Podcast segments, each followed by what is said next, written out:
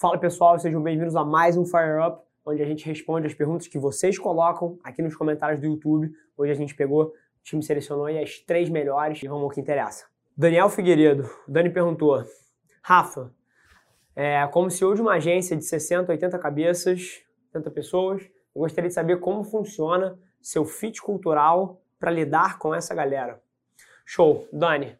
É, assim, se fala muito de fit cultural, né? E cultura corporativa virou uma porra, uma puta numa palavra da moda, todo mundo solta isso de um lado para o outro.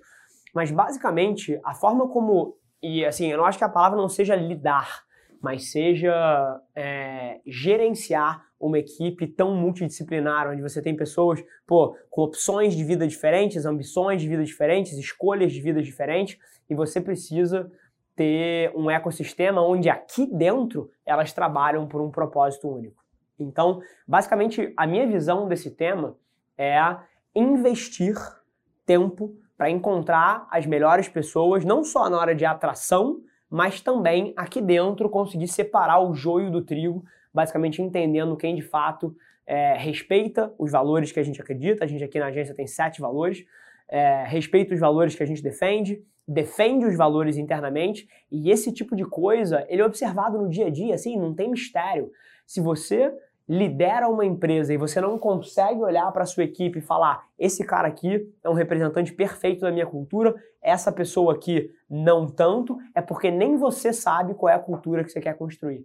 Então, assim, a minha visão não é lidar com fit cultural, é imprimir a cultura que eu acredito em quem está aqui dentro. E a maneira que você faz isso é basicamente recompensando e punindo as pessoas dentro do, do seu ecossistema de acordo com o que você diz que defende. Maravilha?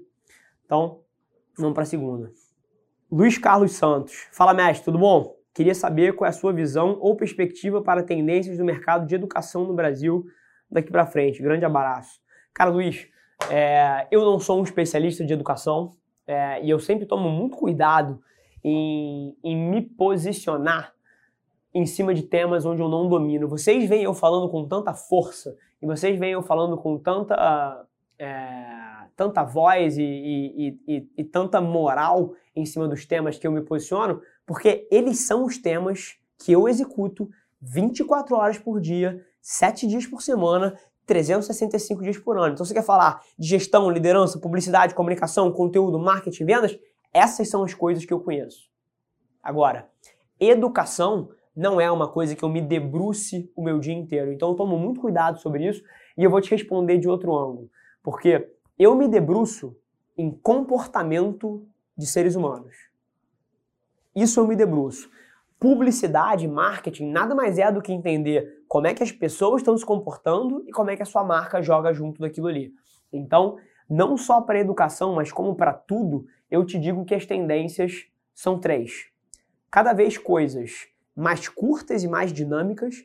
Os seres humanos estão preferindo consumir coisas o tempo inteiro em micromomentos, ao invés de, é, de coisas muito estruturadas e longas. Então eles preferem estar tá o tempo todo consumindo informação, o tempo todo aprendendo, o tempo todo olhando, do que criar momentos específicos para fazer alguma coisa. Esse é um ponto. Número dois, esse cara daqui é o controle remoto da sociedade. Então, assim como a comunicação, o entretenimento, várias dessas coisas têm migrado para cá, eu te garanto que a educação também está migrando aos poucos, seja isso em formatos um pouco mais informais, como você seguir nas redes sociais o líder que você admira e consumir o PDV dele, o ponto de vista dele com base diária, até podcasts educacionais, onde você aprende sobre temas dos mais variados possíveis, até apps de instituições de ensino, onde por aqui você consome a informação e você interage em fóruns e você participa de debate. Então, se tem uma coisa que eu sei, aí não é do ponto de vista de educação, é do ponto de vista de comportamento do consumidor, é que as experiências humanas estão cada vez mais conectadas por esse cara daqui. Então, vamos lá. Terceira. Adriana Borges dos Santos. Como fazer uma avaliação de desempenho dos seus funcionários? Assim, é, não tem fórmula de bolo. E qualquer coisa que seja pontual, exemplo, ah, vou institucionalizar uma avaliação semestral, uma avaliação anual e uma vez por ano eu vou olhar o que as pessoas estão fazendo? Esquece. Feedback é para ser dado em tempo real, em loops ciclos de iterações super curtos, com base na execução do dia a dia, com base no que acontece e como você responde. Então, assim, é, avaliar a performance das pessoas, qualquer gestor deve sempre estar não só avaliando, mas como dando coaching, ensinando, mentorando as pessoas com base diária. Feedback você dá nas trincheiras do dia a dia. O que você pode sim é ter períodos onde você força a formalização disso, até porque se você quer escalar uma empresa, você não pode escalar uma empresa com base no boca a boca na opinião das pessoas. Você tem que escalar através de processos. E aí, eventualmente, você pode criar momentos onde, por exemplo, as pessoas dentro da empresa se avaliam, avaliam umas às outras dentro de valores e eu vou falar o que a gente faz aqui, tá? Aqui dentro a avaliação é 100% sigilosa, onde todo mundo avalia as pessoas com quem trabalha, se avalia e avalia o seu gestor. 100% sigiloso. As únicas pessoas que têm acesso a isso são as pessoas de recursos humanos.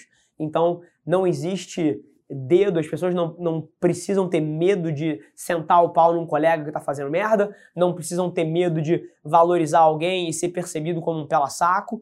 Então, assim, é uma coisa que traz um nível de transparência e se você tem a cultura certa na galera, a galera usa de fato isso para expulsar os maus elementos e evidenciar os maus elementos e para ressaltar quem está fazendo um puta trabalho e quem soma para a equipe.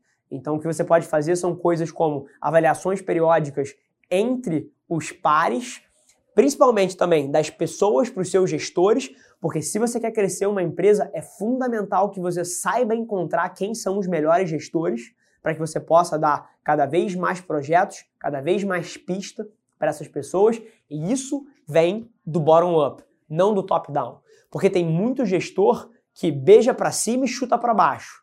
E esse tipo de coisa você consegue ver na hora que você pede para o próprio time dele avaliar ele como gestor.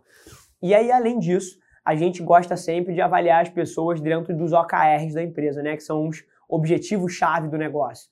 Basicamente, na Velar Media a gente tem quatro OKRs: crescimento de receita, satisfação dos clientes, margem ou lucratividade e CAC, custo de aquisição de cliente. Então, basicamente, dependendo de qual unidade ou squad que a gente tem dentro da agência, a pessoa tem um OKR ou outro dentro do seu pool e a gente avalia quem são os squads que batem os seus OKRs, quem são os squads que, que conseguem ajudar a empresa a chegar mais perto dos seus objetivos. Então, eu te recomendaria uma mistura de avaliações qualitativas, onde as pessoas dizem o que elas acham dos outros, a gente usa os valores da empresa para nortear isso, e avaliações quantitativas, aí é preto no branco. Teve margem, não teve margem, bateu meta de venda, não bateu meta de venda.